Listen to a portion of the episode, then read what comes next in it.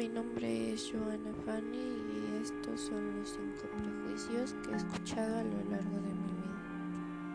Las personas que visten de negro o tienen tatuajes no son de buena confianza, incluso te pueden robar. Y los empresarios son rateros. Las personas de lentes que necesitan usarlas en la escuela son inteligentes. Las personas de color son ladrones o, o rateros. Los indígenas somos inferiores.